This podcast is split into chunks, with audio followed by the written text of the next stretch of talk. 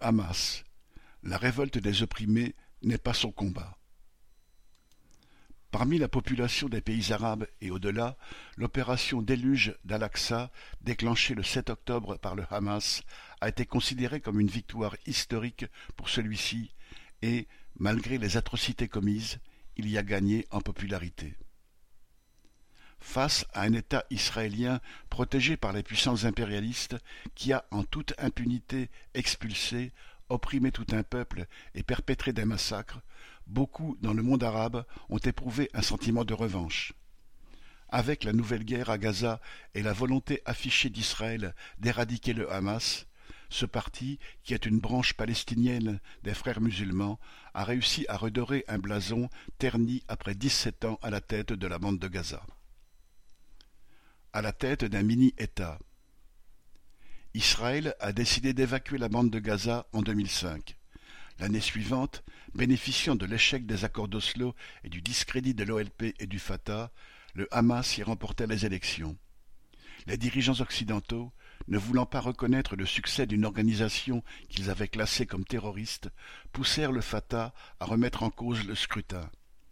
Une lutte sanglante opposa alors les milices des deux organisations rivales et déboucha en 2007 sur l'éviction du Fatah de la bande de Gaza. Le Hamas se retrouva alors à la tête d'un mini-État avec son administration, ses impôts, son appareil militaire et de répression. Pour qu'il puisse payer ses fonctionnaires et jouer son rôle de maintien de l'ordre à Gaza, des fonds vinrent le financer depuis le Qatar et l'Iran avec l'accord d'Israël qui y trouvait son intérêt. Quiconque veut contrecarrer la création d'un État palestinien doit soutenir notre politique de renforcement du Hamas et de transfert d'argent vers lui. Cela participe de notre stratégie isoler les Palestiniens de Gaza de ceux de Cisjordanie.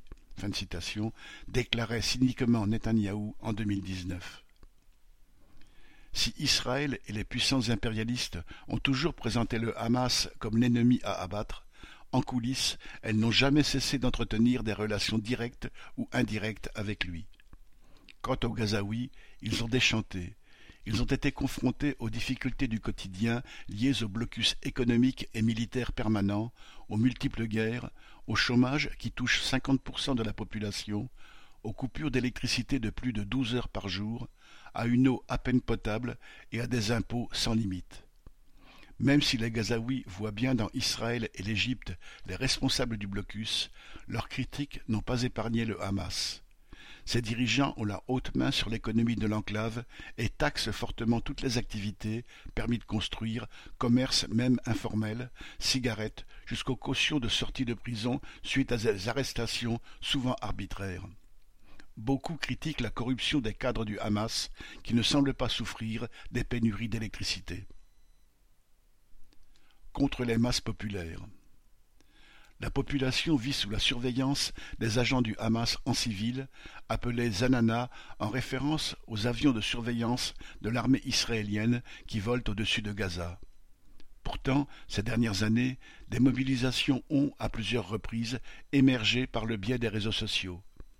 Ainsi, en mars 2019, le hashtag Nous voulons vivre s'y a répandu. Pendant trois jours, des milliers de jeunes se sont mobilisés contre les impôts et la pauvreté. Pensant que les manifestations se dirigeraient seulement contre Israël et le Fatah, le Hamas a d'abord laissé faire avant de découvrir qu'il était la cible des manifestants et de les réprimer violemment. Depuis près de vingt ans, l'état de guerre permanent entre Israël et Gaza a permis au Hamas d'asseoir son pouvoir et de faire taire toute contestation. Cela a été aussi l'occasion de détourner des révoltes qu'il n'avait pas déclenchées et d'en tirer profit, notamment au printemps 2021, quand l'irruption des forces israéliennes dans la mosquée Al-Aqsa de Jérusalem déclencha le soulèvement de toute une jeunesse. Celles des quartiers occupés de Jérusalem-Est et celles des camps de réfugiés de Cisjordanie furent rejointes pour la première fois avec cette ampleur par de jeunes Arabes israéliens. En déclenchant alors des tirs de roquettes sur Israël, le Hamas imposa un affrontement militaire, étouffant cette révolte de la jeunesse pendant qu'Israël bombardait une nouvelle fois Gaza. En Israël même, la contestation grandissante des jeunes Arabes israéliens face aux vexations dont ils étaient victimes était elle aussi étouffée. La politique du Hamas ne sert pas les intérêts des masses opprimées de la région. La population de Gaza paye au prix fort sa manœuvre cynique. Le 7 octobre, celles-ci ont sciemment conduit au bain de sang qui a coûté la vie à des milliers de civils. Il est évident que les dirigeants du Hamas savaient qu'elles entraîneraient la riposte d'Israël qui a transformé Gaza en champ de ruines.